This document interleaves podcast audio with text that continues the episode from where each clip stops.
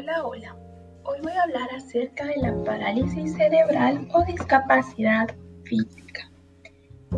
Esto es un grupo de alteraciones no progresivas del movimiento y la postura que limitan la actividad física.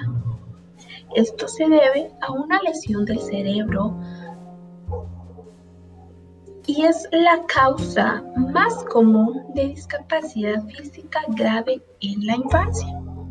Puede suceder antes, durante o después de la infancia.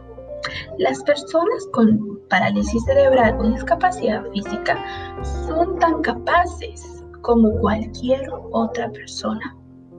Pueden hacer actividades como ir al trabajo, ir al supermercado, sin ninguna dificultad.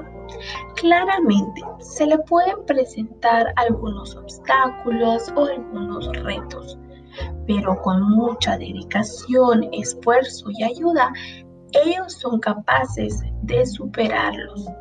Es por eso que debemos ser más empáticos con todas las personas para poder brindar nuestra ayuda cuando sea pedida, más no estar todo el tiempo ofreciéndola, pues algunas veces estas personas se pueden sentir incómodas.